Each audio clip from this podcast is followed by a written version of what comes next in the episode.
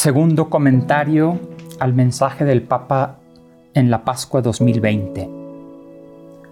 La realidad del mundo actual.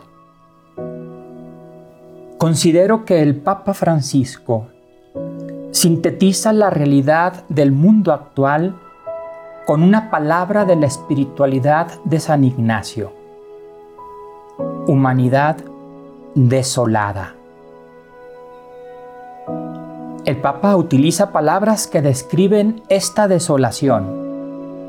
Dice, por ejemplo, que atravesamos por la noche, por la prueba, por desafíos, y que estamos en un mundo abrumado por la pandemia.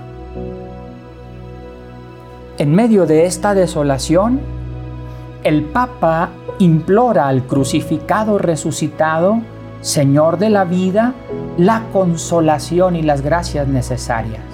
Consolación es la otra palabra que proviene de la espiritualidad ignaciana. Desolación, consolación.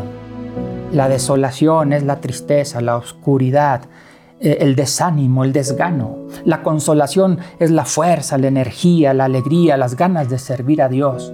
Dice el Papa, implorar la consolación y las gracias necesarias para los que atraviesan una Pascua de soledad. Una Pascua vivida en medio de los numerosos lutos y dificultades, desde los sufrimientos físicos hasta los problemas económicos. Esta es la complicada realidad del mundo actual.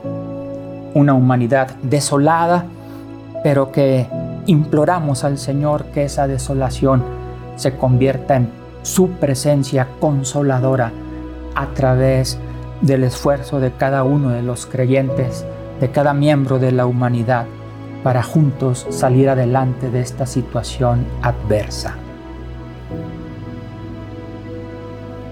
nos detenemos para orar y comprometernos. ¿Cómo te sientes hoy? ¿Consolado o desolado?